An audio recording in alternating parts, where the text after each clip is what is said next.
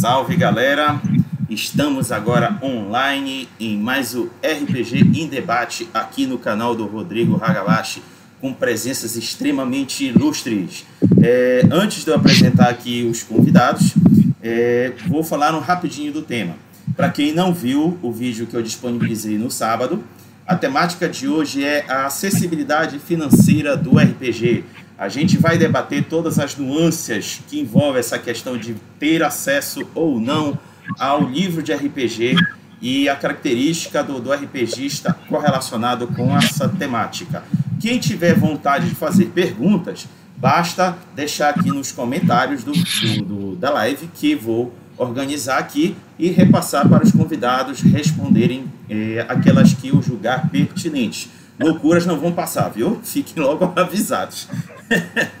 é, então, vamos agora às apresentações dos convidados. Para quem está é, entrando agora, eu, cada um dos convidados eu selecionei por uma questão de perspectiva do que se pretende obter de opiniões sobre esse assunto da acessibilidade financeira do RPG. Então, nas, na perspectiva do consumidor, RPGista consumidor, eu convidei o André Loreto. Ele é carioca, publicitário com formação em letras, inglês.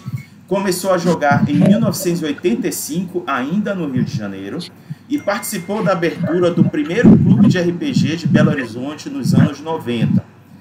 É, o saudoso Dragon's Cave Club, sendo um dos responsáveis pelo perfil Dois Perdidos no Tempo, juntamente com o Fábio Correia, no Instagram. Ou seja, eles trabalham lá no Instagram e está produzindo uma revista eletrônica sobre RPG, HQ e séries, seguindo as características das postagens nas redes sociais. Loreto, manda aí um tchauzinho pra galera. Fala aí, galera. Beleza. Então, continuando na apresentação, vou apresentar agora aquele que vai falar na perspectiva do, do profissional de marketing, que é o Nelson Nunes. Ele é diretor da agência Macaco Velho Marketing e Mídia e supervisor editorial do projeto Academia Amazônia na Universidade Federal do Pará. Ele tem mais de 20 anos de experiência no mercado de comunicação e, simples, assim, uma coisa bem simplesinha, ele é RPGista há mais de 25 anos. Só isso, só 25 anos. Nelson, dá aí um tchauzinho pra galera.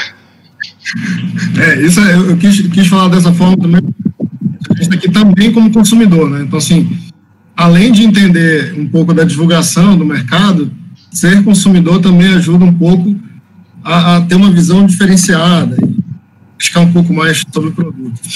Beleza. É, vamos então agora ao terceiro convidado. E esse convidado ilustre que reservou um tempinho da sua vida para estar aqui conosco, aqui é, é, apresentando a perspectiva da editora de RPG é o Anésio Vargas Júnior. Ele é editor-chefe, e o bacana, eu tirei isso aqui da página dele, e Jack of All Trades, ou uma tradução meio que esdrúxula, pau para toda a obra, na empresa New Editora, New Order Editora, que foi fundada em 2013 e já publicou jogos como Numenera, A Lenda dos Cinco Anéis e o Pathfinder. E ele também é editor da revista digital Now. Dá aí um tchauzinho aí, eh, Anésio. Fala aí, galera. Boa noite aí. Prazer estar aqui, o Nelson, o Loreto e Ragabaixo, obrigado pelo convite e oportunidade. Beleza. Então, gente, vou abrir a arena para o debate é, bacana que vai ser esse tema que eu acho que ao longo desses dias tenho recebido comentários bem interessantes que ajudam a agregar a, a, a visão do que é esse debate. E vou começar com a primeira pergunta, e naturalmente cada um de vocês vai respondê-la. E a primeira pergunta é: considerando a frase D&D é o RPG mais base aos demais jogos de RPG estrangeiros que são trazidos para o Brasil, você concorda ou discorda? Claro, apresente seus argumentos. E a primeira bola eu passo para o Loreto. Diga lá, Loreto. Cara, acho que a primeira coisa que a gente tem que pensar assim é livro 60, 70 reais. São caros os livros aqui no Brasil por uma série de fatores uh, que, que a produção acaba ficando cara, né? Do, do material. Uh, porém, se você for imaginar que, ah, pô, esse fim de semana eu quero ir eu quero ir no cinema esse fim de semana. Eu, por exemplo, vou no cinema esse fim de semana. Eu vou gastar no mínimo 60 reais, cara, para ir no cinema. Né? Pensando um pouco dessa, eu vou comprar um jogo de videogame para poder jogar no meu PlayStation. Eu vou gastar 250 reais, né? Agora, vou comprar um livro de RPG. Vou comprar, por exemplo, o D&D, né? Que é o, o, jogo que eu mais jogo, né? Eu jogo desde 1985, né? D&D. Jogo desde o, a D&D primeira edição. Né? E eu já estou adiantando para a galera que hoje em dia é muito mais fácil você adquirir um livro do que em 1985. Né? Ah, o livro do D&D que está sendo lançado agora em português, ele custa acho que 149 reais, se eu não me engano. São duas idas ao cinema, mais ou menos, cara. Então, assim, se você tem uma mesa de RPG com pessoas que realmente gostam de jogar RPG e que é, são assíduos e, e, não faltam as sessões e gostam realmente de se reunir com os amigos para poder jogar, se cada um der um pouco, você consegue comprar um livro de RPG bom, material, um conteúdo bom, um material gráfico muito bom para você poder jogar, né? Não acho que seja a, a coisa mais impossível do mundo se ter um livro de RPG aqui no Brasil. Não, eu repito, não é barato como qualquer outro tipo de livro não é barato aqui no Brasil. Né? Não sei o que vocês pensam. Beleza, Loreto, valeu. Vou passar agora a bola para o Nelson. Manda lá, Nelson. Ah, esse, esse, argumento do Loreto ele é determinante para várias coisas. Né? Eu vou, vou, usar o meu grupo de RPG como exemplo. Quando a gente começou a jogar, a gente jogava, a gente escolhia o mestre da rodada, o mestre do sistema, e aí, mesmo esse livro sendo caro ou barato, é, a gente dividia, tá, quem tem o mestre? O mestre vai ser o cara A. Então, sempre foi de cinco, variava cinco entre seis pessoas, a gente dividia por cinco ou por seis, comprava o livro e dava na mão do mestre para ele se virar, ler, aprender e tal, e trazer para a gente, e mestrar para a gente. E aí depois a outra pessoa passava o livro e assim a gente fazia a rotatividade.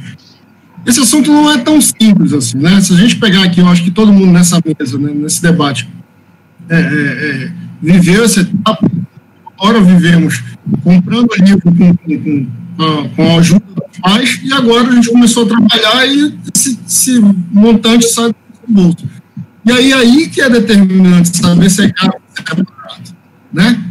Quando, quando, quando eu era adolescente, era mas quem pagava era o pai. Então, assim, dinheiro dos outros é sempre barato. Tranquilo, né? É, sempre barato. Aí, quando você está adulto, que é o teu, além de ser adulto e ser o teu dinheiro, você tem outras contas para pagar. Você tem, você tem aluguel, você tem carro, gasolina, você tem um lance. Não era mais a geladeira da mãe que a gente assaltava a geladeira, agora é a tua geladeira que vai acabar numa sessão de RPG.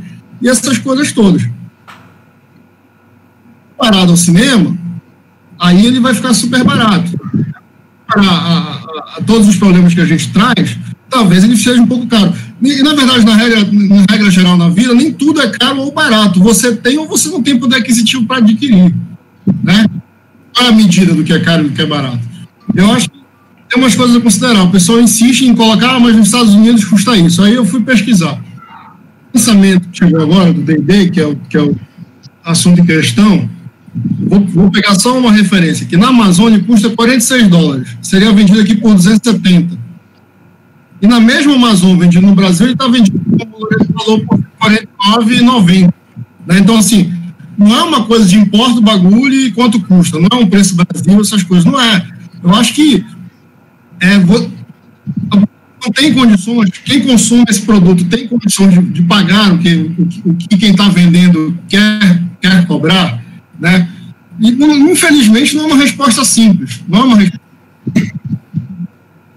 Não, ainda não concordo nem discordo, tá? Ainda nem concordo nem discordo. Beleza. Vou jogar. Beleza. É, complementando até o que o, esse finalzinho do Nelson, uh, o meu vídeo de sábado também foi muito nessa, com muitas interrogações e nenhuma afirmativa.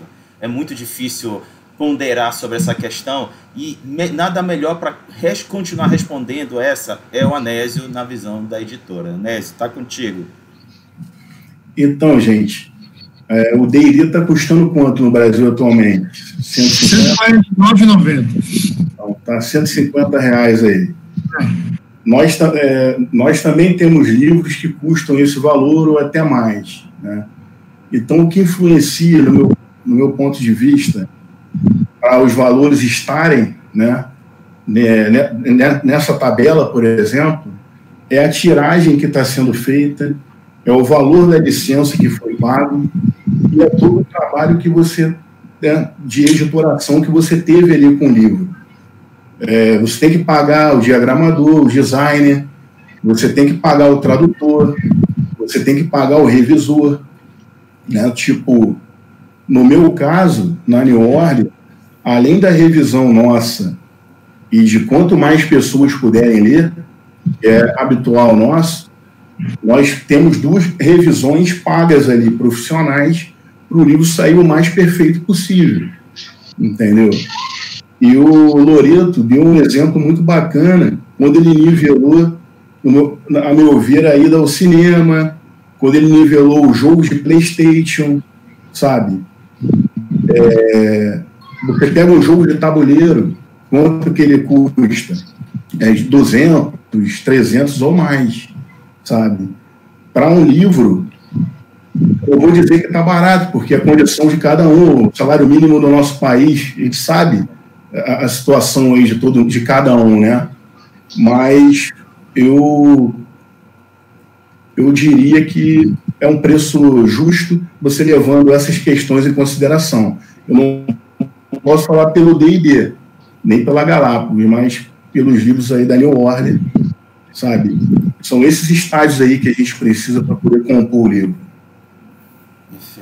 Eu acho até que. Eu acho até que. Rapidinho, Nelson. Eu acho que tem até um, um agravante de custo, além desses que você citou, tem a questão da. Já é meu chute, é da exigência da mesma qualidade é, é, feita no exterior. Que como é um produto de ampla, amplo desejo mundial, eles talvez exijam que não possa ser qualquer é, padrão local, tem que ser um padrão mundial. É um chute mesmo. Uhum. Nelson.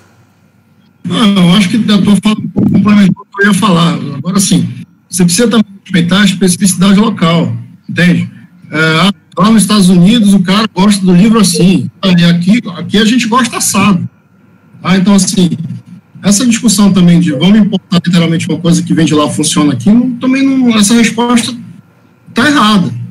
Ah, isso, aí, isso aí não tem dúvida disso. São, são, são fronteiras diferentes. São, não tem são mercados diferentes. Né?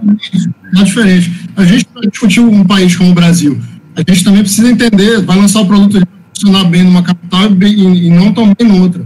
A gente tem que levar em consideração também. Uh, o Pará, por exemplo, vamos lá, eu, vim, eu gosto de vir com dados, né? A gente está, o Pará está em 12 estados abaixo da renda familiar, né? Abaixo do salário mínimo, por exemplo.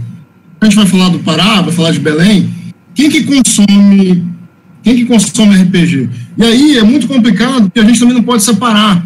Eu acho assim, se, se não é um ganho inicial, todo jogador de RPG, quando termina, fala assim, cara, eu nem gostava de ler. Quando eu comecei a jogar RPG, eu coisa que eu queria ler tudo que eu podia, e aí você quer ler suplemento, você quer procurar outra coisa para melhorar a tua narrativa. Daqui a pouco, nem você. Não é comum um jogador de RPG virar professor de história, né? O cara virar professor de letras. Cara, Aprender inglês. É, tem gente que aprendeu inglês lendo livro de RPG, que não, era, não tinha tradução, o cara foi aprender e foi traduzindo. Então, assim, é, é, é o debate tendo, tendo anésio aí, porque dá uma, uma, uma, uma visão para a gente do que, do que custa, de fato, é, é, botar um livro na, na, na prateleira, e, e, e mas só,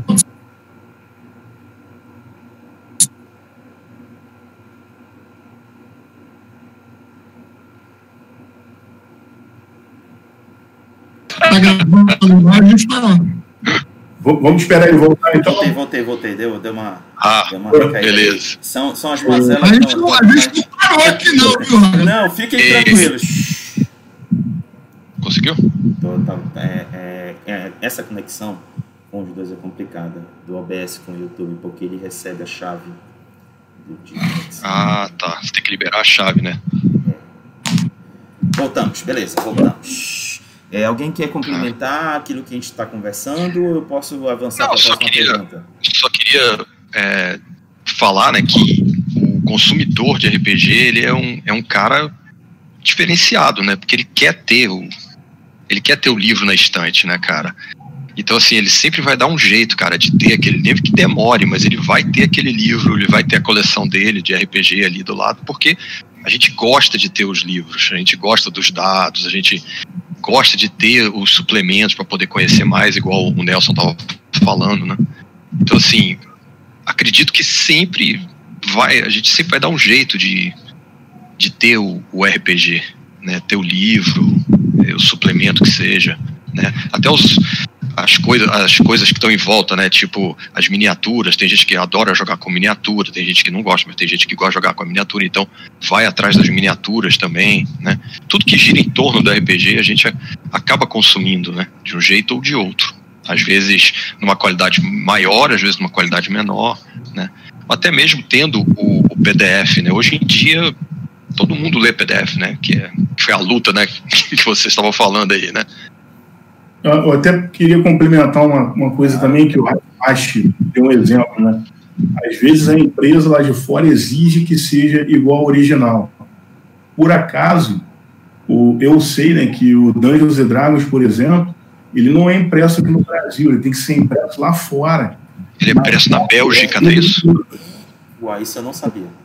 É, ele é impresso na Bélgica, que é a mesma gráfica que imprime o, o americano. Ou seja, tem inclusive o custo da logística de trazer essa tiragem para o Brasil. É, e vai, vai vir variavelmente por container, né? Então, é produzido lá fora. Isso aí eu posso dizer porque nós conversamos com eles também, entendeu? Uhum. Então, um detalhezinho aí que é, que é importante. Ah, isso aí é, é, é complicadíssimo, né? Raciocinar bate essa conta, não fecha se for fazer essa conta. Olha só, Loreto, vou pegar um vou me usar de novo como exemplo. Uma coisa é pegar o meu grupo de RPG lá, todo mundo cresceu, todo mundo tá adulto, pai, todo mundo trabalha e né, a discussão de rachar o livro nem acontece mais. Uhum. Compra, mas todo mundo escolhe se compra ou não. Por exemplo, no meu caso, que o meu mais velho, meu filho mais velho, tem 14 anos, falou, pai, quero jogar esse negócio aí que você joga com seus, seus amigos aí há 20 anos, eu quero jogar com os meus. Pô. Ah, beleza, vamos jogar. Ah, mas você é que vai mestrar. Bacana, vamos jogar. Só que é jogador de Vampire. Não dá para você mestrar Vampire com, né, pra lá de 13 anos. Então vai jogar o quê? Vai, vai jogar medieval com os moleques.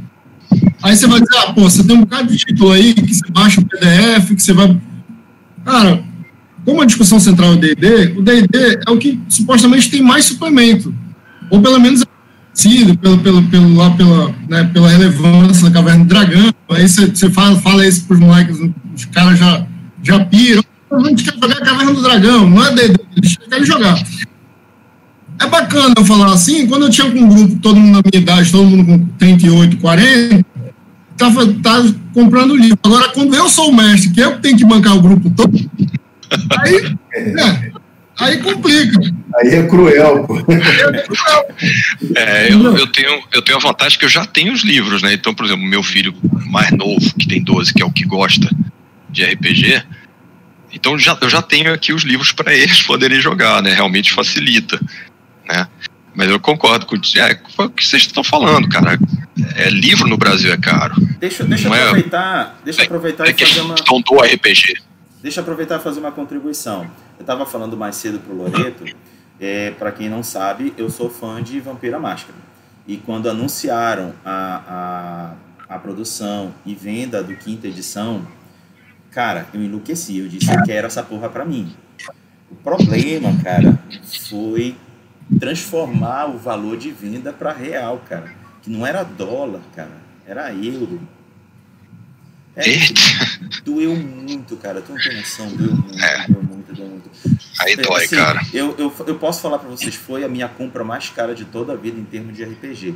Mas eu comprei muito mais por uma questão de colecionador e fã, porque aquilo eu, eu dei valor àquilo para tê-lo comigo. Mas se fosse qualquer outra situação, eu, eu iria eternamente aguardar chegar no Brasil, porque foi altíssimo Altíssimo.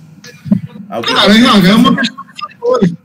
Fatores você tinha na hora, né, você tinha grana, ou você conseguiu juntar, você não tinha outra prioridade, não aconteceu nenhum contratempo. Você, entendeu? É aí to, todos os astros se alinharam e aí deu para dar clique e não comprar. Não ia. É, mas ó, eu, vou te dizer assim, o meu dedo ficou assim, tremendo. Perto não, perto, perto não, perto. é. Bom, deixa eu, avançar, é deixa eu avançar para a próxima pergunta, senão a gente fica travado só nessa. Vamos lá. Segunda pergunta. Aí eu acho que a gente já vai entrar na questão mais polêmica da coisa. Você acha que a pirataria dos jogos de RPG no Brasil está ligada à inacessibilidade financeira ou não prioridade do consumidor brasileiro? E o primeiro a responder, eu jogo a bola para o Nelson. Nossa. Mata essa aí, meu amigo, mata não, essa aí. Cara, vamos lá. Não, não, não está, tá? E eu tô sendo, eu tô sendo, é, vou frisar, não está, tá? É uma questão. Não, hoje os juristas, né, quem, quem, os juristas que estão defendendo aí a lei, a lei estão protegendo é, o direito de imagem, afins, até, alguns até se confundem já. Ah, mas o, o, apelo aqui é mais caro, então o cara quer, quer por isso, quem, quem veio primeiro, quem nasceu primeiro. A gente pirateia as coisas há muito tempo. Você vai piratear sempre as coisas. Sempre vai ter alguém que vai querer pagar, ter a coisa e pagar mais barato. Tá? E aí, se você for buscar, a gente for botar no índice aqui, o país de lá, o Brasil é o quarto país no mundo em piratear coisa. Tá? Coisa na internet, coisa na internet, coisa, coisa que ali. O pessoal, pessoal tem, tem, tem, em São Paulo, lá pessoal na, na, na, na 25, tem um cara que fala que precisa de 48 horas para piratear qualquer coisa que tem entregue para ele. A gente devolve igual. Tá? Então, assim. Isso é bravo. Meu Deus. Não, devolve igual. Quer dizer, tem, tem lugar, tem, tem, tem amigo que gosta de comprar relógio que vai para São Paulo para comprar relógio é, é, o, o, o, similar, que é igualzinho, igualzinho lá da marca famosa, que custa lá 10 mil relógio, o cara vai, viaja, vai São Paulo e compra por 500 reais uma imitação, que é muito bem feita. Entendeu? Aí você fica pensando, pô, mas o que, que, você, que, que você gosta? Não, mas eu gosto de relógio. Por que, que você compra imitação, cara? Não, porque eu não, não vou pagar o preço lá daquele, mas eu gosto de ter. Tinha uma amiga que disse, nossa, aquela cantora é maravilhosa, eu peguei um disco pirata dela. Eu falei, cara, mas você, mas tu não gosta dessa cantora? Né? Se tu gosta do compro pirata, se tu não gostasse, tu ia fazer o quê? Então, assim, essa, esse padrão aí de comprar o pirata, cara, bobagem bobagem. Não, não, a, a, desculpa do preço é o que faz com que o pirata tenha acesso. Mesmo que tivesse. Você tem, você tem produtos que são é, um custo acessível e você vai ter gente pirateando. Tá? Seja por, por ignorância, ou seja por, por, porque acha que tem que comprar mesmo de qualquer lugar, enfim, não, tem explicação para isso. A gente, olha, explicar para o ser humano. Aí a gente vai precisar de uns cinco domingos para falar sobre só dessa. Beleza. Vou passar a bola agora para o Anésio. A bola está contigo, Anésio. Rapaz, essa pergunta é, é meio, meio cruel mesmo, mas, assim, o mercado brasileiro de RPG, na década de 90, né, eu acho que ele se construiu muito por causa da pirataria, Xerox, aquela coisa toda. Difícil encontrar alguém que não fez isso, né? Eu acho na questão da pirataria, se eu pego um PDF e jogo ele para alguém do meu grupo que está jogando o jogo comigo, sabe? É diferente, sacou? Eu acho complicado que aí eu digo que não é uma necessidade, mas parece que tem pessoas que fazem isso meio que. Cara quer ser o farol da juventude do RPG, quer ser o Robin Hood do RPG. Ele pega lá, cria uma comunidade entendeu? Sai distribuindo PDF pirata, faz um grupo oculto lá e, e fica aqueles cambos de, de material pirata. Isso aí, isso aí eu acho sacanagem, porque acaba atingindo realmente as editoras, pô. acaba atingindo o, o autor nacional, o cara que está começando agora, que já não ganha muito, sabe? Eu vi um cara é, vendendo pacote de PDF no Mercado Livre. Pô, tinha livro da gente, tinha livro de outras editoras, tinha material gratuito, cara. Tinha fast play gratuito de autor brasileiro no meio. Entendeu? Aí eu acho que, que, é, que é desonesto com, com, com os escritores, com os designers, com as editoras, com todo mundo, sabe? Eu não estou me justificando, mas, pô, eu peguei um PDF, passei ali com um amigo meu que nunca fez isso. Ainda mais que está ali jogando. Agora você pegar e querer distribuir isso gratuitamente, montar grupo, porra, tinha aquela é, taberna do elfo, não lembro. Ali tinha PDF de tudo quanto é jogo. Aquilo ali era sacanagem, porque o cara tá ganhando dinheiro com o trabalho alheio, pô. É, você vai lá no site dele, clica, tem propaganda lá, que ele está recebendo por isso, sabe? Isso aí eu acho, nesse ponto, eu acho maldade, sabe? É, então, não é só necessidade, eu acho que tem uma alguma coisa de ego, alguma coisa a mais aí. Mas a gente vai precisar de algumas conversas para poder descobrir mesmo. É, eu, eu como comecei a jogar em 85, cara, então, mesmo morando no Rio de Janeiro, né, que naquela época, na década de 80, né, o Rio era, era bem diferente do que ele é hoje, né. É, era meio que um portal mesmo, né, do, do Brasil, assim, né, muita coisa acontecia, muita coisa chegava no Rio de Janeiro, né, e, e eu fui da geração Xerox, cara, a gente rezava para ter um, um amigo que viajasse, que trouxesse alguma coisa dos Estados Unidos para a gente poder passar para os outros, para a gente poder ler, para poder conhecer, porque não, cara, era um mundo sem internet, cara. Era um mundo sem celular, era um, o que você tinha era telefone fixo, sabe? E era difícil tu ter uma linha de telefone, você ter ideia, cara, era difícil ter uma linha de telefone fixo, cara. Uhum. Então, assim. É, tinha ação, tinha ação, né? Você tinha ação. Era, era, era um troço, cara, era muito, tudo era muito difícil, né? Então quando você conseguia alguma coisa de RPG, cara, a gente realmente xerocava, cara, porque não tinha outra maneira, né, de ter. Então acho que isso acabou que é uma, ficou sendo uma prática meio que normal, tipo, ah, eu tenho um livro de RPG, aí tem um cara que joga comigo, pô, vou emprestar pro cara pro cara xerocar pra ele poder ler, pro jogo ficar melhor e tal. E talvez eu acho que hoje em dia isso está diminuindo um pouco, cara, pela acessibilidade que você tem ao, ao PDF original, que querendo ou não, você não está escaneando um troço para colocar na internet, né? Você está pegando um troço que foi feito no computador do designer, do, da, da, empresa, ela está disponibilizando um material de alta qualidade, um PDF de alta qualidade para você poder é, comprar e, e, e, usar, entendeu? Acho que isso está começando a mudar um pouco. Vai demorar um pouquinho ainda, mas eu acho que a tendência é que diminua. Não vai acabar, eu concordo com o Nelson, isso aí nunca vai acabar, cara. Mas eu acho que a tendência é diminuir, né? Porque, eu repito mais uma vez, todo jogador de RPG gosta de ter uma estante com suas coisas bonitinhas ali, né? Até pra galera chegar e falar, pô, que bacana, você tem essa versão, você tem essa, essa edição, você tem. Isso, isso é legal, né? Então, acho, acho que está diminuindo, cara, mas concordo que acho que faz um pouco aí da, da, da tradição aí do negócio, cara. É, o, é, mas... vai, vai lá, Nelson, pode ir, Nelson. Quando o Anésio falou, eu falei, ah, pô, ele vai, ele vai falar da geração Xerox. Mas olha, eu, eu, eu, me permitam discordar uma coisa de vocês. Eu, eu, concordo, inclusive, que a, essa Xerox foi que, que difundiu o RPG, beleza. Mas não confundamos a geração Xerox com um cara com parasita, fralda. Que, que ah, pega... sim. Porque, cara, o que era a geração Xerox? A gente não tinha. Xerox não teve na cara, né, cara? Né? Xerox, é verdade.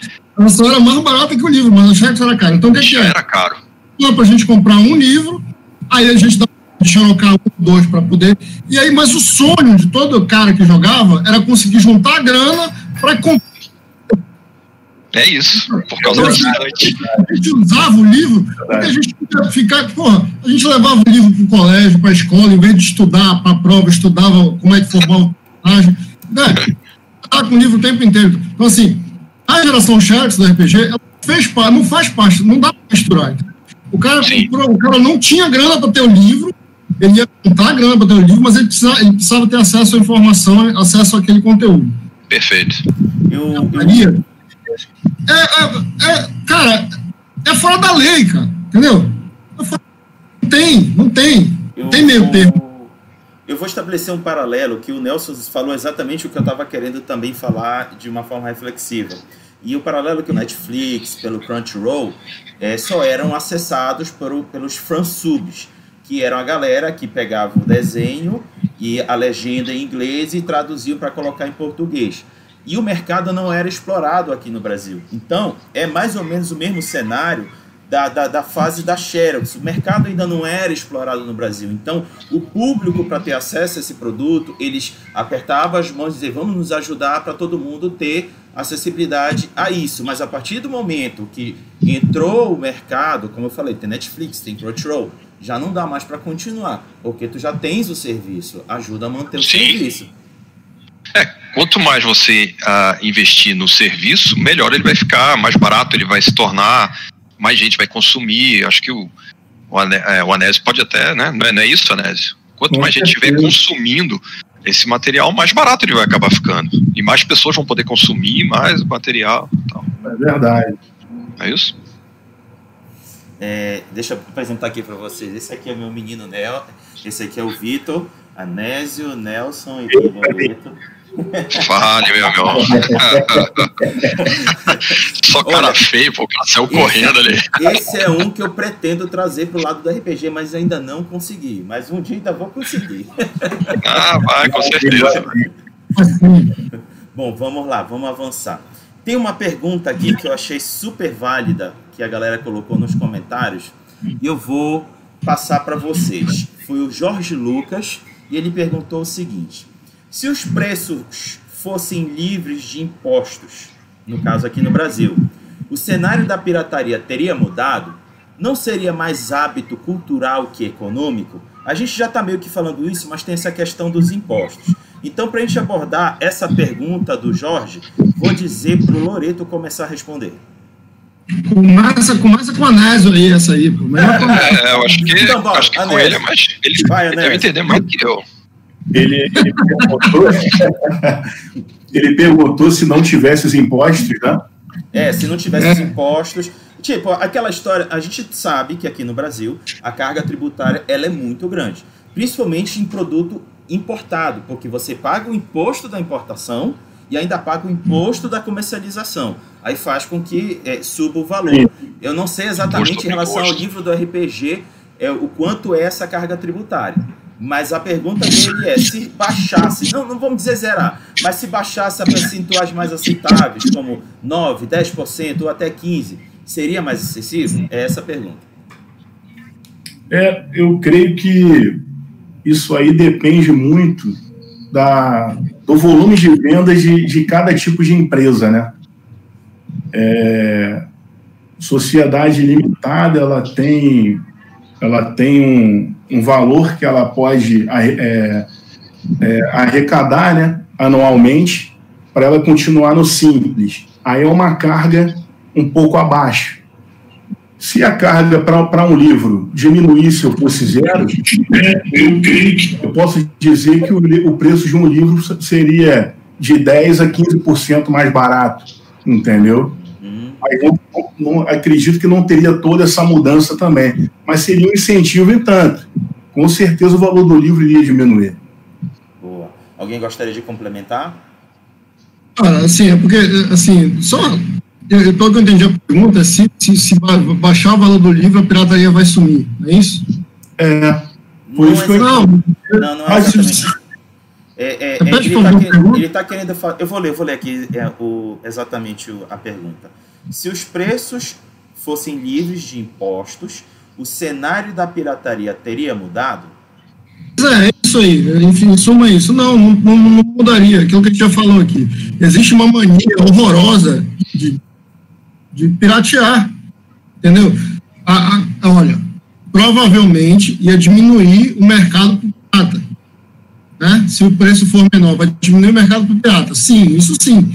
Mas a pirataria não vai sumir, entende? Olha, a questão maior é o seguinte: pirataria não é considerado crime por, por, por, pela população. Então, ou seja, é um primeiro problema para isso. A gente precisa entender crime, que é crime, cara, entendeu? Só que não é um crime que. Ah, porque você não está vendo a pessoa que você pesa.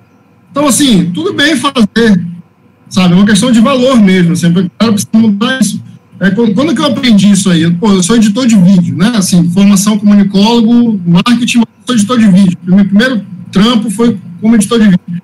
E aí, todo mundo sabe aqui, Photoshop, Premiere, todo mundo sabe que, que quanto dói comprar programa gráfico. Né? Todo mundo sabe. E aí eu fui trabalhar numa empresa com um cara, com um judeu, e eu falei assim, eu, eu queria tanto uma cópia do, do, do, do pacote da Adobe, você não tem aí para piratear, me dar uma cópia pirata para eu instalar em casa, para eu ficar treinando e tal. Eu falei, não, deixa eu dizer, você é editor, se você que é o cara que vive do trabalho do cara, não quer pagar por esse trabalho, quando o cara parar de fazer o programa, você está falido, cara. Entendeu?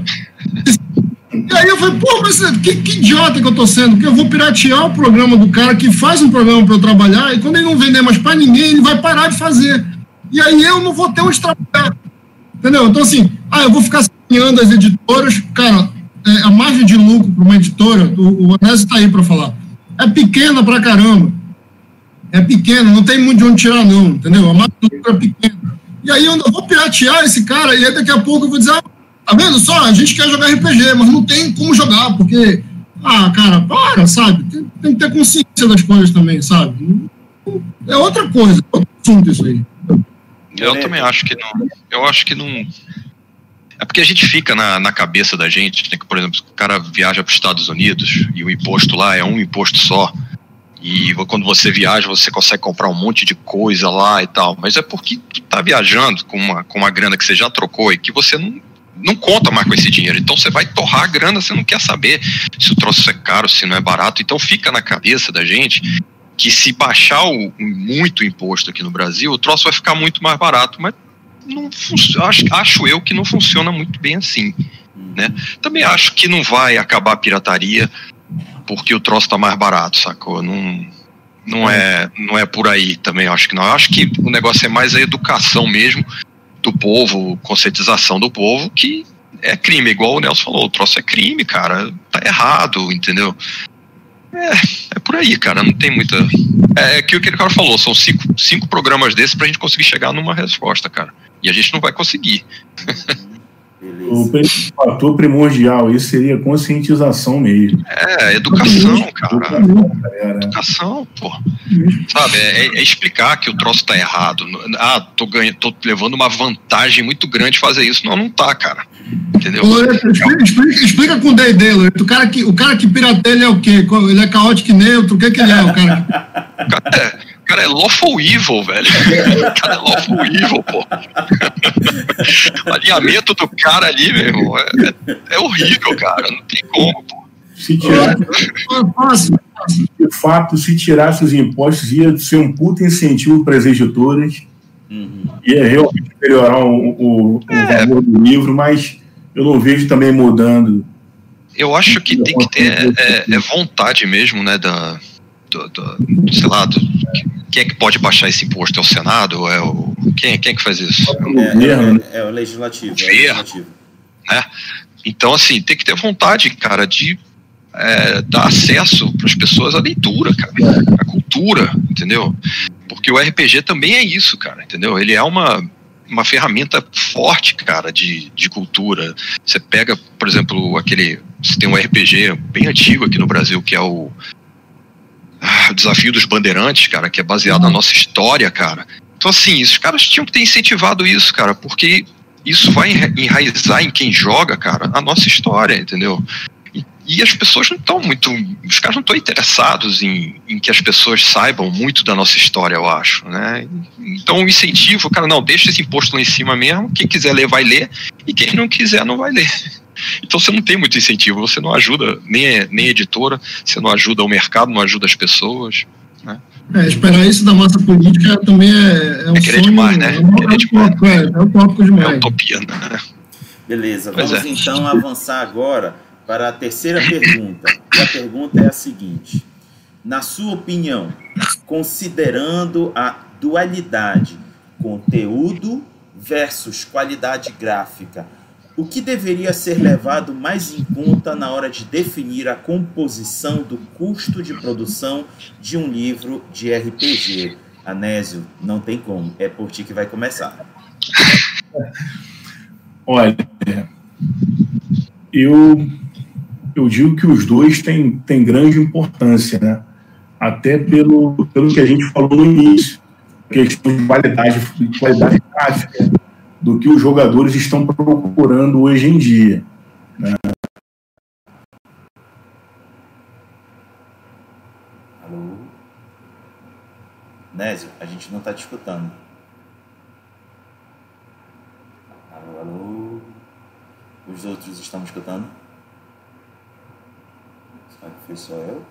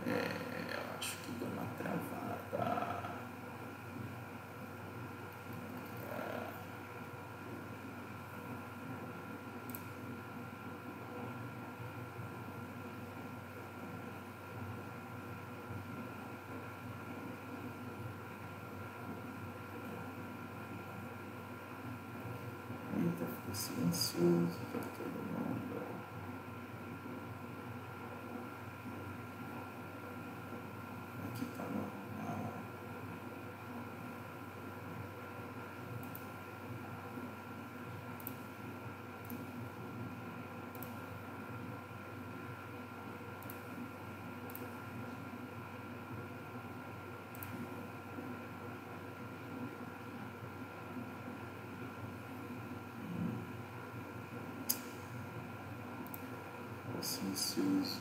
Caramba.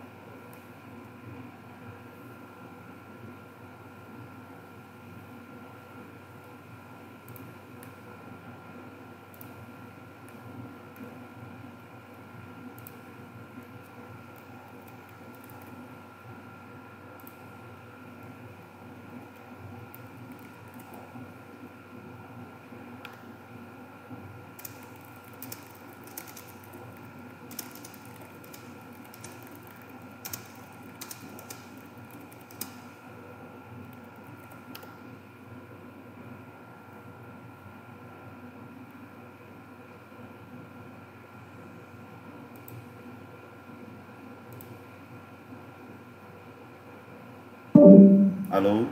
Tá me escutando agora? Estou escutando. Boa, a gente está escutando. Foi, foi no Discord. caiu. Foi no Discord que Loreto, Loreto saiu aqui. Tá, é, Loreto deixa, saiu. deixa ele voltar, deixa ele voltar.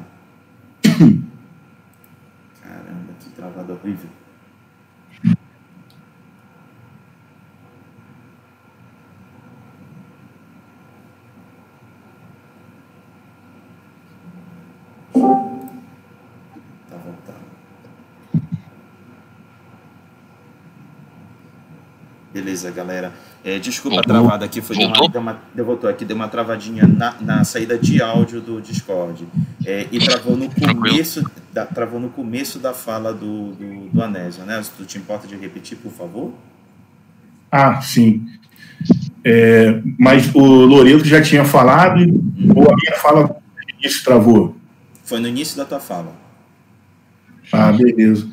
Então, é, é, acho que eu vou até mudar um pouco, porque a gente conversando aqui uhum. conseguiu até um denominador.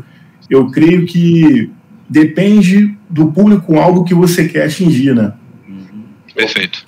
Né? Eu, eu quero, eu posso compor um livro no papel offset preto e branco e eu vou ter um, um nicho dentro do RPG que eu vou agradar. É, às vezes a ideia do autor é que o livro fosse composto daquela maneira, como foi o que a gente estava falando aqui do Beauregard. Uhum. E vai ter, vai ter aquele público que quer o livro com papel cochê, ilustração colorida, igual a gente começou a falar no início e que é lançado na, aqui dentro, no mesmo padrão.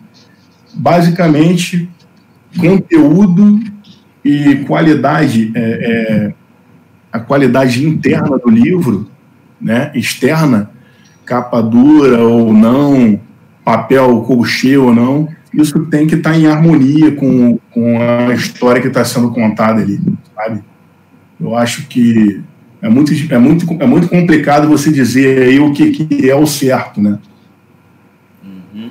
É, como a gente estava falando, os dois andam juntos, cara. É, não tem como você ah, vou, vou fazer aqui um conteúdo violentíssimo, maravilhoso, super pesquisado, testado, mas vou botar numa qualidade mais baixa aqui. Só se o teu nicho for muito específico, é. cara, mas eu acho para o grande público muito complicado. Então, você precisa realmente estar com os dois andando juntos, cara. Né? Hum, eu, eu, eu, tinha dado o exemplo, eu tinha dado o exemplo do Vampire, né, diferente do D&D. O D&D ele, ele tem que ser colorido,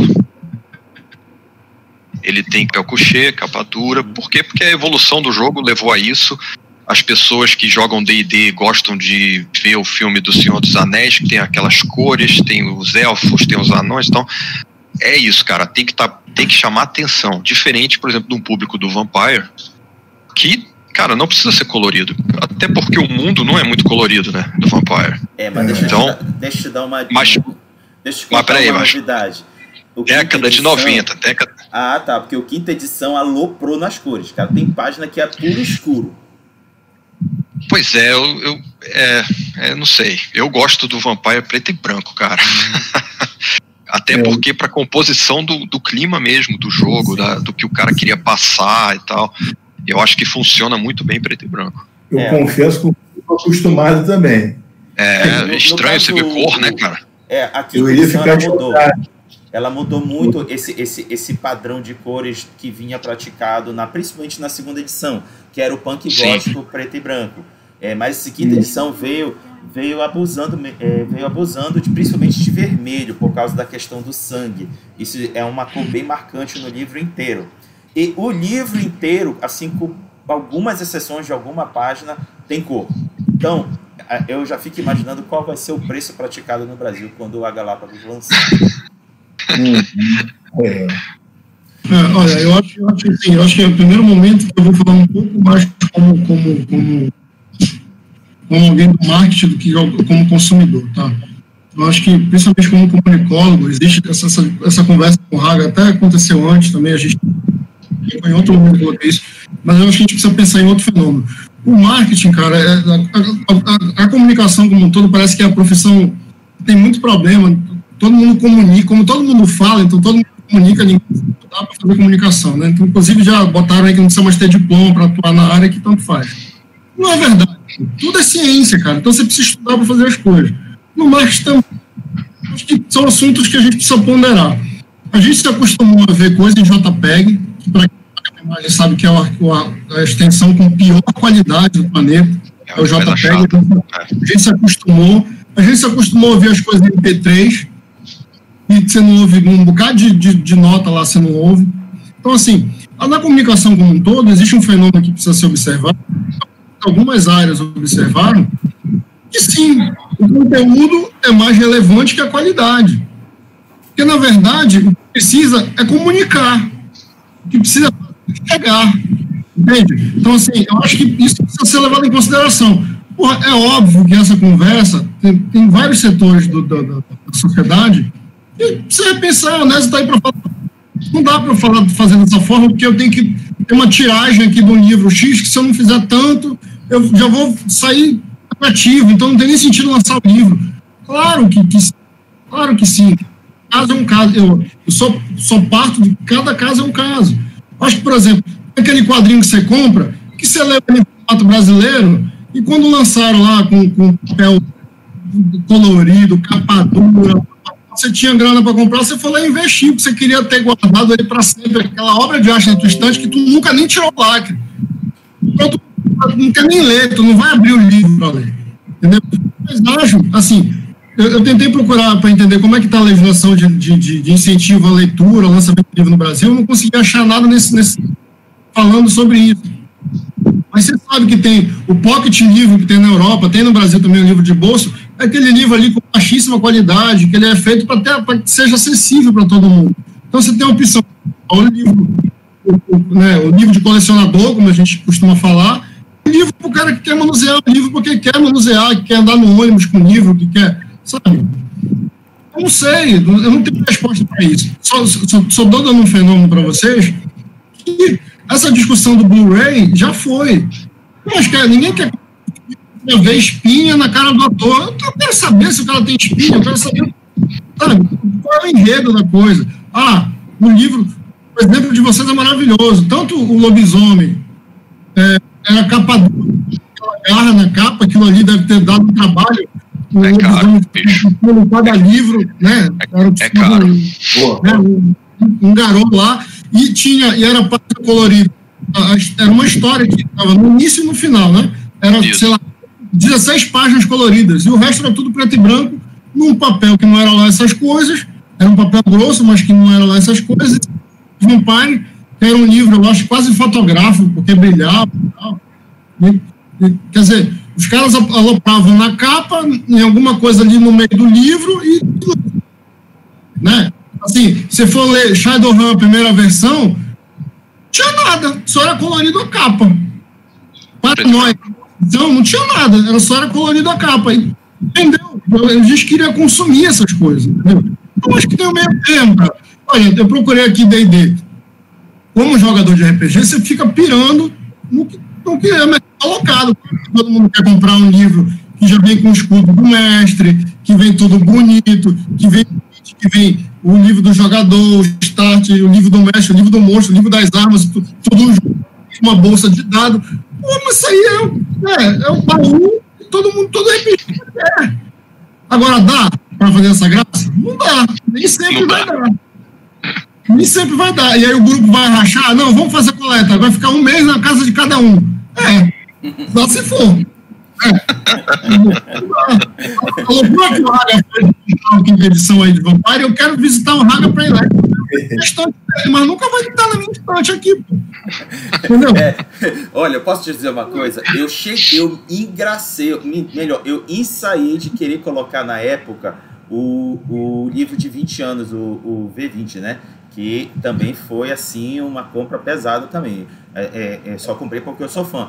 E ele parecia uma, um, um, assim pelo formato, no acabamento dele, parecia uma bíblia. E me deu uma vontade danada de deixar ele aberto no meio da sala, cara. Que nem o pessoal deixa a Bíblia aberta.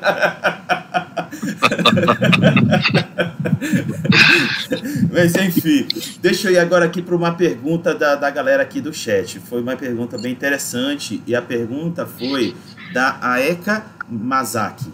Ela falou o seguinte: uma coisa que eu vi numa livraria aqui é que, no caso aqui Belém, é que eles deixam alto o valor dos livros de RPG porque não tem muita saída e para ter na loja é muito caro. Sendo assim, vou dar uma pequena folga para o Anésio e vou pedir para o Nelson comentar primeiro. Ah, olha, a gente já falou de jogo de, de, de videogame, né? De plataforma de videogame. Eu acho que a gente vive ainda. É, é, cara, falar uma coisa da outra, sabe? A gente vive numa sociedade baseada no capital. Tem, tem um capitalismo andando aqui, a gente tem um negócio de um status de quem tem melhor que quem não tem. E a gente, a classe RPGística, ela tem a, chance de libertar dessas coisas, sabe? Você não precisa comprar o, o, o jogo do, lá da tua plataforma quando ela está 300 reais, porque daqui a seis meses ela vai ficar 100. E daqui a um pouquinho, ela vai ficar mais barata, sabe? Essa coisa, a livraria, todo mundo tem que pagar a conta no final. Todo mundo tem que pagar a conta. Você tem que pensar. É óbvio que tem alguém aqui, tinha uma livraria aqui em Belém, né? A gente fica reclamando que ah, livro, não tem livro, não tem onde comprar as coisas aqui. Mas já teve um bocado de loja de RPG, loja de HQ, que fechou. Fechou. Porque eu, ninguém frequentava. Porque ó, é, é um público que reclama que não tem, mas não tem. Não então, vai, assim, né? Não vai. Então, é culpa de quem? Sempre o culpado é o outro. A gente tem que parar com essa culpa de botar a culpa no outro. Então, sempre o culpado é o outro. Sabe? Quer dizer, se tem um lugar para jogar RPG, você não frequenta o lugar do cara, ele vai fechar, porque ele tem que pagar aquela loja lá. Não é uma magia de clérigo, de um mago que botou e tal. Não, não é. Mesmo que fosse, tem que botar, né, gastar porção, tem, tem que gastar. Tem componente, tem componente é, mágico. Você não quer, cara, não dá para comprar no lançamento, não compra. Espera baixar. Faz coleta com o grupo para comprar para um mestrar para o outro. Estou vendo aqui no comentário, ah, mas a gente não tem dinheiro para comprar o livro. Não tem agora, pô. Não tem agora. A gente tem que parar com essa coisa também do imediatismo. Sabe? Porque vai lançar uma hora. A gente vai discutir aqui. Por que a gente está discutindo D&D e a gente não começou a discutir no Desafio dos Bandeirantes? Uhum. Por que essa discussão do que é, que é o melhor daqui? Um nacional maravilhoso aí. Por que a gente não dá valor para RPG nacional? Né? Quer dizer, ah, mas eu queria comprar aquela caixa impossível de ter. Se você está dizendo que é impossível de ter, então desiste, pô. Nem, nem, nem, te esquenta, né, meu irmão? Não, não tá dá. isso. Por quê, pô? Se não dá agora, diz assim, a gente, olha, RPGista tem uma coisa que é maravilhosa, vive da, da cabeça, da imaginação, cara. Sabe? Então, assim, a gente compra um sistema que está todo mundo usando, porque de repente facilita a vida. Mas quem aqui não inventou mesa, não inventou de jogar que não tinha nada a ver com aquele sistema? Quem aqui não desenhou mapa? Quem aqui não criou monstro? Quem aqui não mudou a regra? Quer dizer, por que, que a gente está se limitando numa atividade que é completamente a favor da nossa imaginação? A gente está se prendendo a alguma coisa que tem que ser daquele jeito. É, é no mínimo, contraditório para a gente imaginar isso, sabe?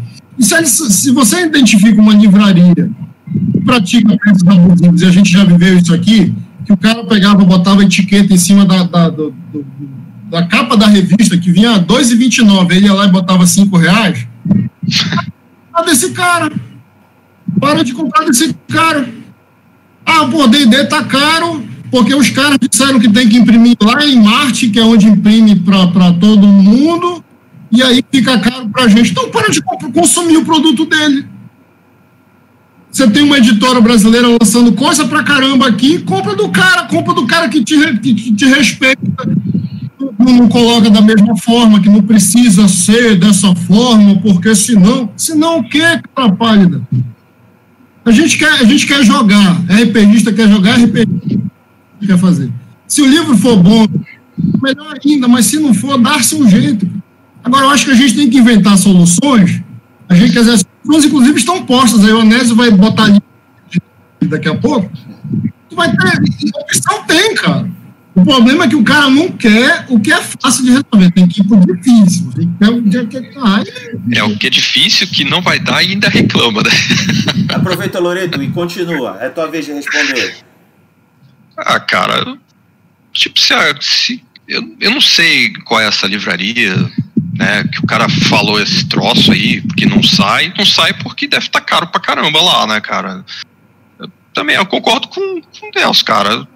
Tá caro hoje, amanhã vai estar tá um pouco mais barato. Uh, não dá para jogar o, com todos os dadinhos do DD, cara. Pô, cria um sisteminha ali com D6, cara, que todo mundo tem. Todo mundo tem um War, tem um jogo, um banco imobiliário. Vamos pra lá quando a gente queimando estoque, né? Quando a gente estiver falindo, ah. queimando estoque. lá. Outro dia, cara, a gente tava falando do jogo do, do Star Wars, né? Vendendo o jogo a 40 reais, cara, na internet. Ué. Por quê? Porque, porque não saiu o jogo, cara. Não saiu tá parado no estoque, o cara tá vendendo a 40 reais um jogo que custava mais de 250, cara. Eu já tem o termo lá, em vez de lançar, 200, lançar 80 reais, não dava pra fazer isso? Não sei. Mas, mas não sei, a priori, mas... né? A priori, né? Ah. Então, não, não, sei como é que foi a composição de preço do cara, mas eu sei que tava 40 reais. Então, se o cara tá vendendo a 40 reais, bom, enfim, né? É estranho, né? O Onésio falou uma coisa que eu acho muito bacana. Eu, acho, eu acabei falando, não complementando o que eu falei. O pessoal também não é ouvido. Assim, normalmente, nunca o cara te dá o um problema e você tem que resolver. Mas aí, por exemplo, o Onésio falou no início, ah, a gente trabalhou com pré-venda. Pré-venda é maravilhoso, porque você roda mas tem solução, cara. Cara, não trouxe Star Wars para cá, não sabe se vai vender. Quem é o público do Star Wars? Né? Quem é que vai jogar? É uma discussão aí também. É, se você for falar, até hoje a gente está discutindo qual é o melhor sistema CD e D ou se é Vampire, pô. Não necessariamente é. joga, joga D&D e vice-versa, mas na verdade, o jogador de D&D não necessariamente joga. Né? Aí a gente quer conhecer outro sistema. Aí você vai lançar quantos livros você vai botar no Brasil para vender? Você sabe se tem público? Então os deixa caras também não, Deixa eu aproveitar, deixa eu aproveitar e fazer uma interferência. E, e antes de jogar a bola para o Anésio, já vou jogar ela um pouco redonda. É, a New Order ela está sendo responsável por trazer vários jogos que fogem desse, dessa esfera D&D, Vampiro, D&D, Mundo das Trevas. Ele está trazendo jogos muito legais. Numenera, por exemplo. Numenera é fantástico, cara é, uma, um, é um é. sistema diferente, é um cenário que foge daquilo que a gente já, já lidou. É uma, uma oportunidade, uma coisa rica, nova para se usufruir. Nanésio, bola está contigo. É, sobre a, a, questão do livro caro na livraria, né? Isso. Tipo, é, aí entra um pouco do que a gente falou no início, né? Até do que eu falei também no início vai muito da tiragem daquele livro, sabe? Eu não, eu não sei qual livro, de qual livro se trata, também qual é o valor que a, que a pessoa alega, né, que estava caro, mas talvez seja, seja realmente, de repente, o um livro que ela não tem muito interesse, o que está caro agora, depois pode vir a baratear. Não dá para ter uma, uma resposta muito objetiva, por, por, por, a gente não ter muito detalhe, sabe, desse, desse livro em questão. Eu acho que ela disse que o gerente disse que é caro porque ninguém compra. Exatamente. Pô, aí... Ou ninguém assim, compra porque está assim, caro, né? Eu vou, fazer, eu vou falar para vocês qual foi a estratificação. Deixa eu falar para vocês qual foi a estratificação que eu tirei da pergunta. A, a estratificação foi a seguinte. Uh, geralmente nós que somos revendedores, porque eu digo nós, porque eu estou abrindo uma lojinha e estou aos poucos trazendo alguns livros para vender aqui em Belém a gente negocia um percentual com a editora. E aí, dentro desse percentual, a gente estuda onde a gente consegue ter lucro e, vem, e ter um valor é, razoável de venda. Aí, como a, a, a, biblioteca, a biblioteca, não, a, a livraria deve ter enxergado que a saída é muito ruim, eles estão jogando lá para cima para tentar obter algum retorno que eles estão achando que não estão tendo. Isso é uma não, leitura. Não vai ter. É, não vai ter, né? Essa né?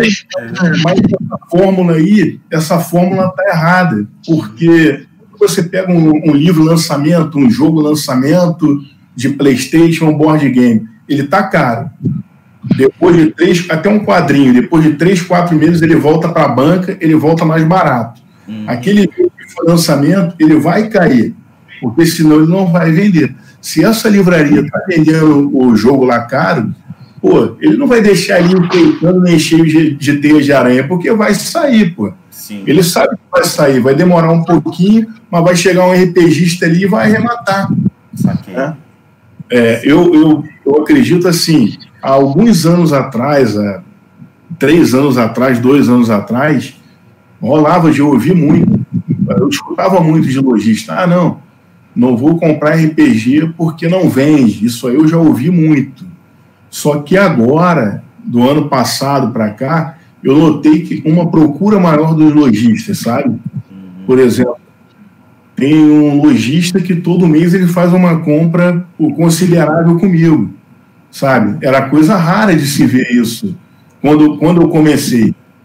Então, quando eu tinha algum lojista que queria ajudar a dar uma força, pô, Enésio, curto o trabalho de vocês, eu jogo RPG também. Na, na, minha loja não tem muita procura, mas pô, eu vou levar dois de cada aqui para fazer um teste. Isso já rolou muito.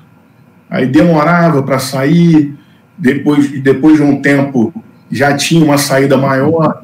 Tudo também é, de repente, o lojista tá ali com o livro encalhado, mas, pô, Anésio, você conhece algum mestre aqui de RPG aqui da minha área? Vai ter. A gente está com a iniciativa aí dos mestres oficiais de hora, de repente consegue ajudar. Aí o cara vai lá, bota uma mesa, mostra o que é RPG, o cara pira. Ele quer levar, pô. Né? Então tem essa de marketing aí que o, que o Nelson aí. É, porque o, o, RPG tem isso, né, cara? Ele, ele apaixona, né, cara? Tem, tem ideia. É muito difícil você ter uma pessoa que sente, jogue e, fala assim, não gostei. É muito complicado. Eu, eu, eu nunca vi, cara. Eu nunca vi. Eu acho que a maioria aqui começou a jogar naquela época que RPG, inclusive, era uma coisa macabra, que os pais tinham medo e tal. Ah, teve, teve perseguição. Em BH, então, meu irmão, foi complicado, velho. Tinham medo, depois de alguns meses vendo o filho jogar, eu, eu, eu, eu lembro dos pais dos meus amigos, minha mãe falando isso. Esse moleque não lia nada, agora ele vive lendo. Aí, livro é grosso, a gente passava com livro grosso, só tá lendo, não, não lia, ué. Então, assim, mesmo que era contra começou a dizer, pô, RPG, a gente tem um bocado de amigo que, que se formou, que levou projeto para a faculdade, para a universidade, que dá aula mostrando RPG para os alunos. O negócio funciona, cara. Então, assim, é, já foi, eu acho que, olha, tem que ter sido superado já, sabe? O cara com essa ideia de RPG não vende, cara não, não, deve ser uma coisa de sucesso, não, sabe? Quer, quer ter lucro rápido também, então tem essa coisa da cabeça empresária brasileira também, é. às vezes quer ter um payback payback de, de cinco anos, o payback do cara tem que ser de seis meses. Aí, amigo. É difícil, né? É. Eu, eu, eu já ouvi assim, muito, muito lojista me desestimulou no início. Sério. Pô, você vai trabalhar RPG não vende, o cara botando para trás mesmo, entendeu? Pô. Mas é, é um trabalho, foi um trabalho de formiguinha, Aí você vê, a gente hoje também está numa época muito boa para RPG, tem, tem várias editoras, tem editora que ainda vai surgir, a comunidade está fervilhando, tem lançamento para caramba. Hoje tem canais aí que ignoravam RPG e hoje estão falando de RPG. Né? Então a gente está vivendo uma época muito boa. Esse lojista aí, eu respondo para o menino, ah, ele tem que. É só ele aprender a vender o livro que, que vai sair rapidinho. Quando, os cara, quando chegou o DVD, vocês lembram disso? Quando chegou o DVD no Brasil, ninguém. Por que, que não veio? Porque ninguém tinha play de DVD. Os caras criaram estratégia. Você comprava um DVD, era barato. Era mais barato comprar o play do que comprar um DVD. Verdade. Um DVD para você poder comprar DVD, porque ninguém tinha, todo mundo via. Ué, Galera, estratégia, cara. Galera, deixa eu, deixa eu quebrar um pouco ali. Eu, eu, sei, eu sei que está divertido, mas a gente tem que avançar. Vamos avançar aqui na programação. Vamos à próxima pergunta, gente. A pergunta é a seguinte: Os jogos de RPG produzidos no Brasil, é, considerando seus custos, são uma alternativa válida a ser investida? Complementando a pergunta, na sua opinião, o público brasileiro estaria disposto a consumir RPG nacional? Vou começar pelo Loreto. Lógico, cara. Óbvio. É, é, é até meio. É um troço muito, para mim, pelo menos, uma coisa muito lógica, né, cara? Como exemplo, eu posso até citar o Tormenta, cara, que foi um troço inacreditável, cara. A campanha dos caras. E vai me dizer que é nacional, entendeu? Tem. É porque a gente também, né, cara, o brasileiro tem muito disso, né, cara? Como o Nelson estava falando, que. Ah, tá lá, é lá de fora é melhor do que o nosso, sacou? Ah, a gente joga um jogo, eu até, né, me incluo nisso, eu jogo DD, cara, que é todo baseado na Europa, pô. Não tem nada a ver com a gente, mas a gente está acostumado a, Você a ler. Começou nele, né? Você começou é, nele. Está acostumado a jogar. Agora, não é muito bacana você jogar um troço que você se identifica, cara, com ele. Um negócio que, que é da tua, da tua alma, do teu jeito, sabe? Do, da tua maneira. Eu tenho um amigo meu, cara, de BH, amigo desde a década de 90, a gente jogava junto e tal, que é o. Na internet ele é conhecido como tio Nitro, né? Que é o Newton. Cara, o cara acabou de fazer um suplemento chamado Legião, cara, que é Pô, é muito bacana, bicho. É sensacional, sabe? É Luiz? É, tem uma trilogia, né? Um livro, uhum. que é um, um, romance, e tem o um cenário, né? Ah, legal, legal. Cara, é, é um cenário medieval bruto, né? E bem no estilo do Newton mesmo, né? Mas com uma pegada nossa, sabe? Uma pegada nacional. É, que é diferente da pegada europeia de, de fantasia, né? E é muito bacana, cara quando você consegue se identificar com que, o que você está lendo, o que você está jogando, até a interpretação fica mais fácil, né? Você não tem que viajar muito e tal. É, é aquilo ali, cara, é a gente, entendeu? Então eu acredito que cabe facilmente, cara, RPG nacional, tem mercado, né? É, é mais acessível, uh, fomenta uh, o, o, comércio aqui, as editoras. eu acredito que a gente já está preparado para esse tipo de, de RPG. Talvez há 30 anos atrás seria mais difícil. Mas hoje em dia, cara, tranquilamente, cara. Cabe tranquilamente. Beleza. Eu consumo fácil. Uhum. Anésio, passo a bola para ti. Pô, ainda mais que, que a gente está no momento aí com a comunidade fervilhando, tem uma galera muito criativa aí produzindo RPG nacional.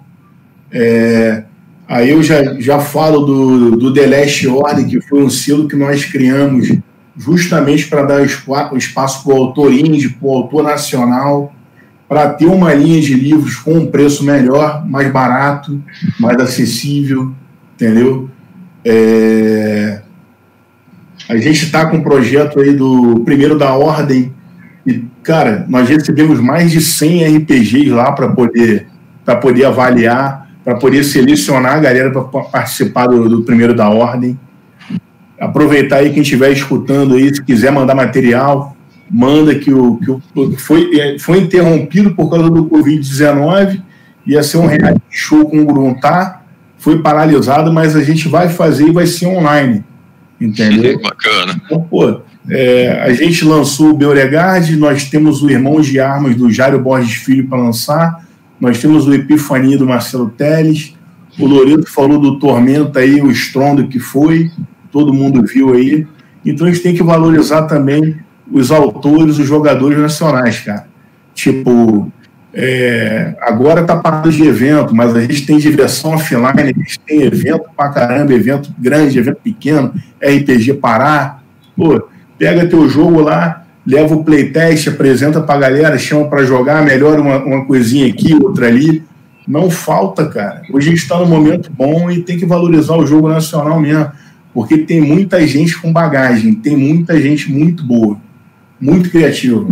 Perfeito. Eu, eu vou até ressaltar o John Bogea, que é daqui de Belém, que já produziu dos John jogos Bogea. fantásticos, que foi o Terra Devastada Muito e bom jogo, Infinito. Cara. Não só, de, não só de, de, de conteúdo, quanto de, gra, de, de gráfico, que ele, ele mesmo produziu todo o livro, todas as ilustrações é dele.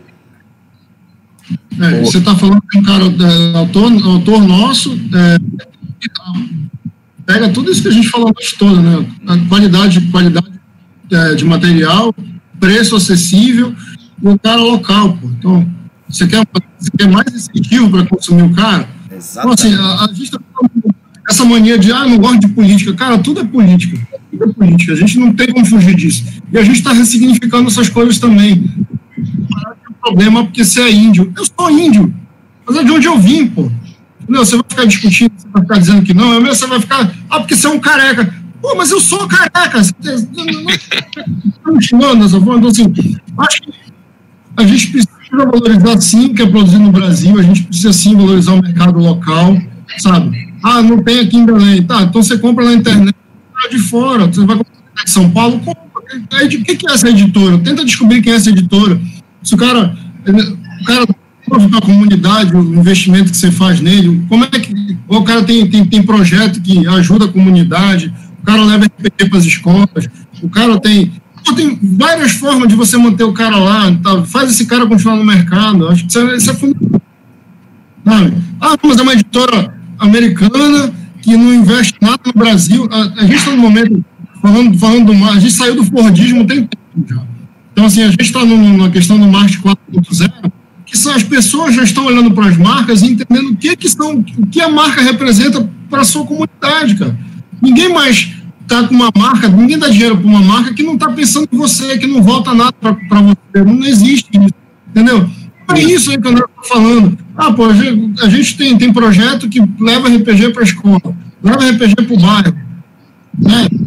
A gente tem. Ah, não, não, é, não é doar nada, mas tem, tem um mestre que a gente indica para o cara fazer. Todo mundo tá, que entendeu, entendeu o que, que é a marca socialmente falando hoje.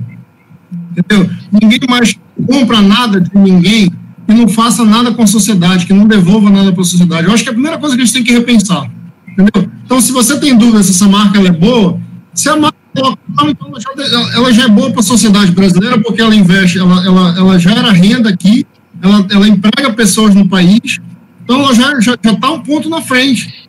Entendeu? Dá dinheiro para gringo, cara. Por que, que você dá dinheiro para eu entendo Loreto, não dá para. Ah, mas pô, comecei com DD lá em 80, não consigo, é difícil. Ah, a gente perdoa o Loreto, porque. Mas assim, é, você vai dizer para o Loreto que tudo que ele vai jogar de medieval ele vai, vai ser difícil dele sair do DD, mas se botar outro sistema novo para ele, para ele aprender, ele vai. vai porque, não é, Loreto? Não vai tentar. Cara, assim, eu D&D com certeza é o jogo que eu mais joguei na minha vida, mas cara, que eu já joguei de sistema, é, a gente quer testar, quer ver. Então, acho assim, acho que as pessoas precisam repensar assim, o local delas social, a posição social de cada um, e, e, e das marcas principalmente. Essa marca ela beneficia em que a minha cidade, beneficia em que o meu país. E se não tem benefício nenhum para você nem para o seu país, por que, que você está ajudando o cara? Por que você está dando dinheiro para esse cara? Qual o sentido é. prático? Sabe? Verdade. Ô, gente, aproveitar aqui o João Bogé é camarada meu. Eu, pô, tive no evento com ele em Brasília, a gente ficou lá dois dias, bebendo cerveja, saindo junto. É um cara que ele inspirou muita gente, né, cara? Ele, Eduardo Caetano, até os caras da Conclave lá, o CUT, que lançaram RPG nacional, sabe? E o Bogé inspirou muita gente, lançou material porra, de qualidade aí com a Retropunk é um cara que merece ser reconhecido. Inclusive, deixar para ele aí que ele me deve um joguinho aí, tá? Ui! Olha aí, Joe. Te, te aguenta aí, Joe. todo mundo, então. Cobrança nesse nível tem que pagar para é, todo mundo. Eu vou querer, já tô logo avisando. é, é, Enésio, é como eu tive o enorme prazer de estar lado a lado com ele com vários encontros aqui em Belém, eu conversei muito com ele. E ele, eu, eu vou dizer que eu acho que muita gente vai concordar é, aqui no chat. Ele foi responsável por a gente perceber várias nuances do RPG. Como vou citar dois exemplos. A questão do, do, do RPG narrativista, que era uma coisa que estava novidade, pelo menos para a gente em Belém. Ele explicava para a gente todas as nuances. E a questão do contrato social. Ele foi o cara que mais disseminou essa explicação para a gente, cara. Se eu conheço alguma coisa sobre as matemáticas hoje, é graças a ele. Então, ele deixou uma semente muito pergunta que eu vou fazer direcionada, gente. É, e vou começar primeiro pelo André. André, a pergunta para ti é: diante... André sou eu, né? Loreto, né? Isso. Diante. Bom, cheguei agora aqui, viu? Vamos lá. A pergunta... me chama de Loreto. Não, porque eu tô lendo aqui, eu acabo repetindo o que está escrito. Tá de boa, tá de boa. Vamos tá de lá. boa. A pergunta é: diante de todo esse debate em relação à acessibilidade financeira do RPG, que recomendações, no ponto de vista do público consumidor, você daria à equipe de marketing e à editora para tornar o livro acessível no Brasil? Ah, primeiro, o cara tem que pesquisar, imagino eu, pesquisar o público que ele quer atingir, né, ver quais são as possibilidades desse público, para primeiro poder lançar o, o, produto, né? Ah, o meu público ele, ele tem um, uh, ele tem um, um nível é, que eu posso cobrar mais caro esse livro, então eu posso fazer ele mais caro, posso fazer. Ah, esse, eu, o público não é tão. Não tem um, um, acesso tão grande, então eu tenho que diminuir um pouco o valor, vou ter que arrumar uma maneira, fazer uma conta aqui para que, que fique mais acessível o, o livro de RPG para as pessoas poderem consumir. Né? Eu gosto muito do PDF, eu acho o PDF um excelente caminho, então quanto mais PDF tiver, cara, pelo menos para você poder começar a jogar, conhecer o sistema e depois você poder investir num livro realmente físico, eu acho que funciona. É um, é um excelente caminho, cara. Beleza. Vamos agora à pergunta direcionada para o Nelson. Nelson, Diante de todo esse debate em relação à acessibilidade financeira do RPG, que recomendações do ponto de vista da equipe de marketing você daria ao público consumidor e à editora para tornar o livro acessível no Brasil? Olha, eu acho que até a Nésio vai vir para esse lado, um pouco do que o Loreto já falou, realmente foi um debate enriquecedor aqui, e a gente, a gente vai para o mesmo lugar. Eu acho que é, é, entender o mercado consumidor é essencial para todo mundo, sabe? Mas mais ainda agora, eu acho que o mercado consumidor também precisa pensar o que é produzido, sabe? Então, é, eu acho que para o RPGista fica, fica, essa, essa imagem de, cara, começa a consumir editoras nacionais, cara, sabe? Assim, é importante, gente, é importante. Não dá, de novo, vou, vou bater na tecla, não dá para separar jogar RPG de ler livros. Não dá, não dá. E nas últimas décadas, as, as editoras, as livrarias no Brasil caíram em 20%. Significa que está todo mundo fechando porque as pessoas não estão consumindo, não estão comprando livros ou não estão comprando livros de RPG. Entendeu? Agora, sim, claro, a gente precisa repensar como consumidor. Se coisa que dá prazer, se a gente gosta de consumir, de que exista, então a gente precisa consumir. Porque se o, se o autor do RPG entender que ele tem que pagar as contas dele e não dá para ganhar dinheiro fazendo RPG, o cara vai, vai fazer outra coisa, vai vender peixe, vai vender enfermeiro, vai fazer outra coisa. Então, assim, se a gente quer que o mercado continue existindo, a gente tem que consumir. Eu acho que é, uma boa, é um bom momento para a gente se olhar tanto as nacionais, tanto as editoras, como você está perguntando para mim, como o consumidor. Acho que está na hora da gente se fechar, sabe, e proteger aí o mercado nacional. Tanto quem faz, como quem põe para vender, como quem compra. Eu acho que, eu acho que é um caminho, tá? Eu acho que é um caminho. Entender? Ah, mas a Star Wars não vendeu. Sinto muito, eu sou fã, fanático por Star Wars, mas eu acho que não, não, é, não é pegada. Aí estão discutindo, ah, mas o cara quer jogar RPG de herói. Desculpa, rapaz, não é essa a discussão. Não é essa a discussão, sabe? Você, você precisa de um sistema aqui, você cria os personagens de acordo com a discussão. Você tem, sabe, antes a gente jogava um RPG que vinha lá o sistema na, na, na, Dragão Brasil, a gente tirava lá o sistema de lá, o cara fazia o sistema em cinco páginas, a gente inventava e jogava. Está nessa pegada agora? Porque parece que o negócio não foi para frente, sabe? Foi para frente, gente não precisa de dado para jogar RPG, você pode jogar com moeda, você pode inventar, sabe? Eu acho que esse é o caminho. A gente começa a valorizar o local, a gente fica forte aqui, e o local começa a ser consumido fora do Brasil. Sabe?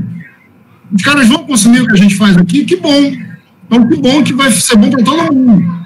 Mas se a gente não ficar forte entre a gente, não tem como quebrar do ferro que, que valoriza. É, tem que começar que é aqui, né, cara? Tem que começar tem que aqui, né? Gente, é, tem que começar ah. pela gente. Igual eles começaram lá, né?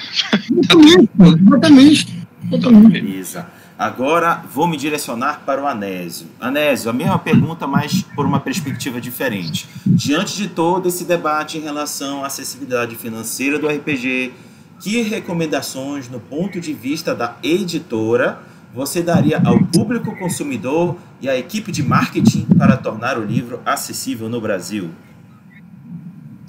Olha, pelo ponto de vista da editora, ah, as revistas por assinatura que estão surgindo, né? Até a gente estava conversando que a Buru está lançando uma também.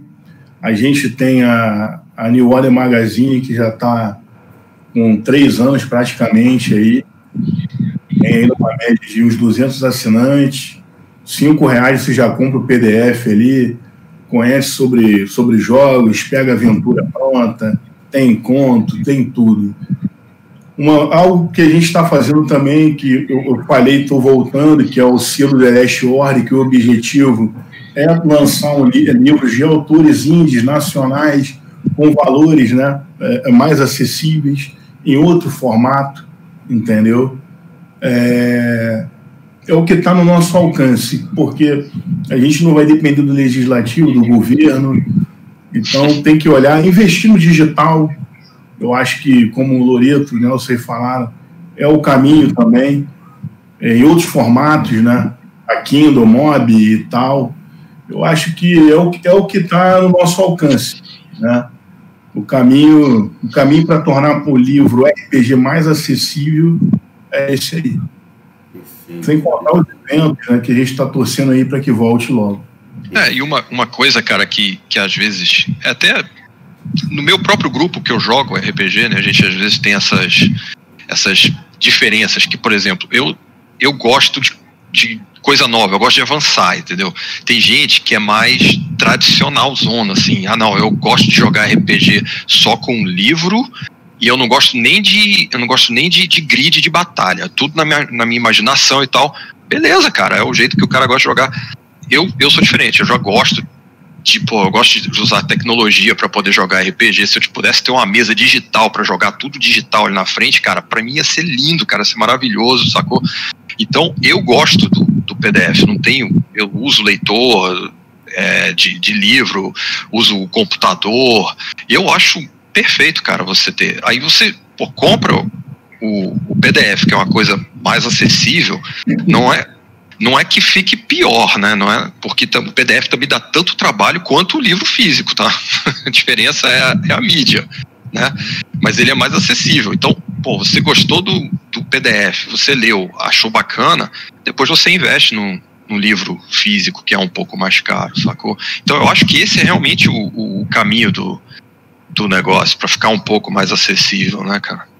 E é isso que o Nelson falou, cara. Bora consumir RPG daqui, cara. Vamos fechar o mercado aqui, fazer o negócio crescer de tal forma que lá fora os caras vão querer saber o que, pô, o que esses caras estão fazendo. Pararam de comprar a gente? Por que, que eles pararam de comprar? Não pararam de jogar.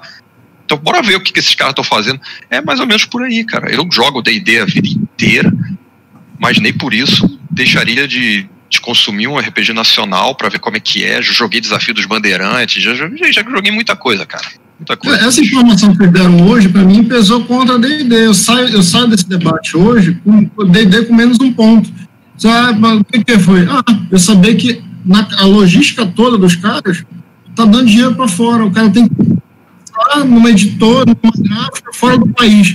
É. Maluco, ele, é, maluco. ele é todo impresso, se eu não me engano, cara, ele é impresso na Bélgica. E foi uma coisa que eles, sei lá, disso, tava no contrato deles lá e tal jeito. Não, tudo bem, mas o cara, no final o cara tem meio dinheiro, entendeu? Então, assim, eu acho que é essa coisa, sabe? A gente precisa, a gente precisa se, se, se, se, se mesmo conta, ah, é, é, isso que vocês vão fazer, então a gente não vai consumir. Sinto muito, cara, não vou, não vou consumir. Se você não. Pô, tem uma cadeia de gente aqui precisando também de trabalho. Todo mundo está precisando de trabalho, não, não é fácil para ninguém. E eu não acho, cara, ninguém. que eu acho que num nicho RPG a gente consegue fazer isso, cara se, ah, organi se organizar, cara, consegue fazer isso. Não, tem gráficos sensacionais, cara. Sensacionais. Não perde nada lá para fora. Não perde nada lá para fora. Anésio, eu até, eu até lembrei de um detalhe aqui. A gente falou do Tormenta e tal, mas eu queria voltar porque eu podia esquecer do Crônica, gente, do Pedro Borges. Hum. Olha o que, que aconteceu de bacana. Ele fez aquele financiamento há quatro, cinco anos atrás, né? O Crônicas na época, pô, foi o R... acho que quem viu o Crônicas, um RPG nacional, nacional igual o Crônicas não existia, né? Verdade. Crônicas pioneiro nisso. O Caio Monteiro, que é o ilustrador principal do Crônicas, pô, o cara foi contratado pela Paizo para ilustrar Pathfinder, uma empresa lá de fora, no Japão, contratou. O cara foi uma, uma baita vitrine Sim, sim. As empresas aqui do Brasil que começaram a olhar para o cara. E aí também isso acabou mostrando, né, o, ajudando a trazer outros ilustradores também que desenhavam tão bem quanto ele, né? Então, pô, é, o Crônicas, a gente recebeu contato aí duas ou três vezes de empresa lá de fora, curiosa com o jogo interessada. Ainda não rolou, hum. mas há uma possibilidade, entendeu? Bacana. Muito legal. Bom, a gente tá... Diga, Nelson. Excelente notícia. Excelente notícia. É isso, é isso que a gente está falando. É, é. é, é Nelson, é, é, a gente, o Anésio, que está trabalhando principalmente nessa área da editoração de RPG, e eu, como a, a, busco acompanhar bastante o que está rolando de novidade no cenário, é como ele falou, esses últimos anos, o cenário nacional tá ficando bom, tá vindo muita produção legal, muita produção bacana, mas ainda falta o público nacional se voltar para ele. É, é, claro que já está se animando, mas ainda falta. E a gente precisa é, é, incentivar essa galera a olhar, como tu falaste, a olhar para o que é nosso, que é nacional. É tão bom quanto e dá para se divertir. E dá.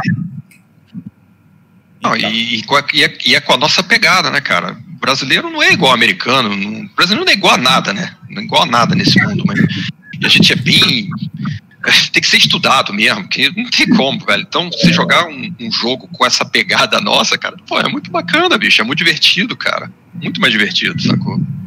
Beleza. Gente, a gente está se encaminhando ao final do, desse, desse bate-papo. É, antes de fazer os agradecimentos, eu vou dar oportunidade para cada um dos convidados mandar um recado final para quem está assistindo a gente. Então, o primeiro a dar o recado vai ser o Loreto. Dê seu recado final, Loreto.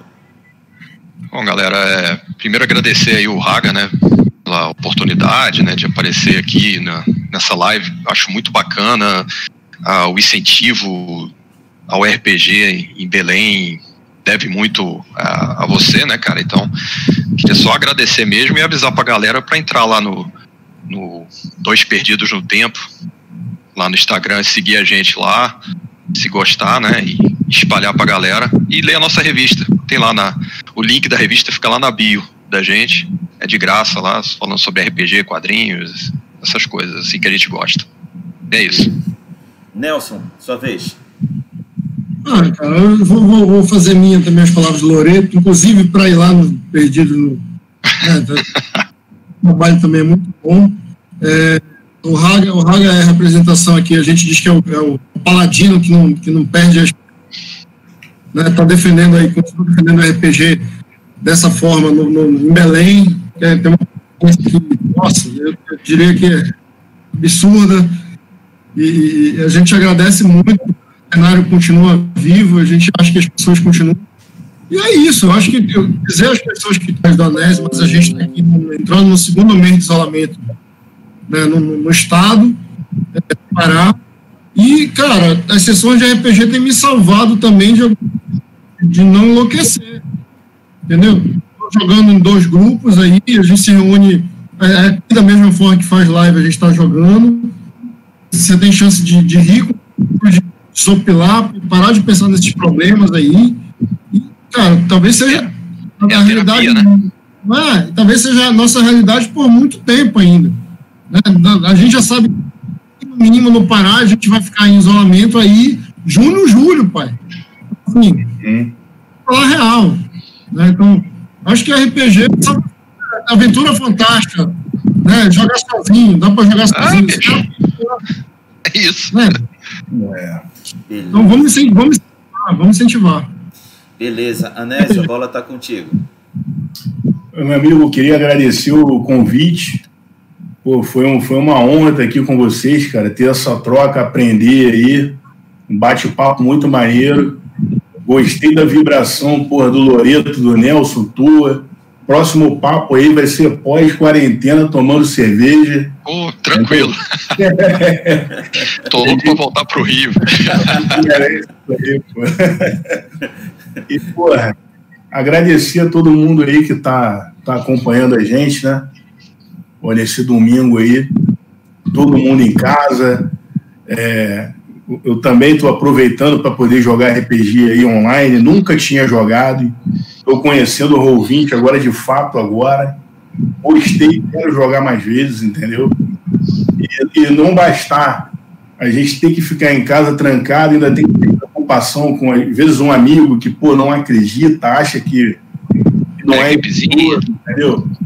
Então, porra, é, tem que ter muito autocontrole para não, não surtar nesse momento, cara. É difícil, é. né?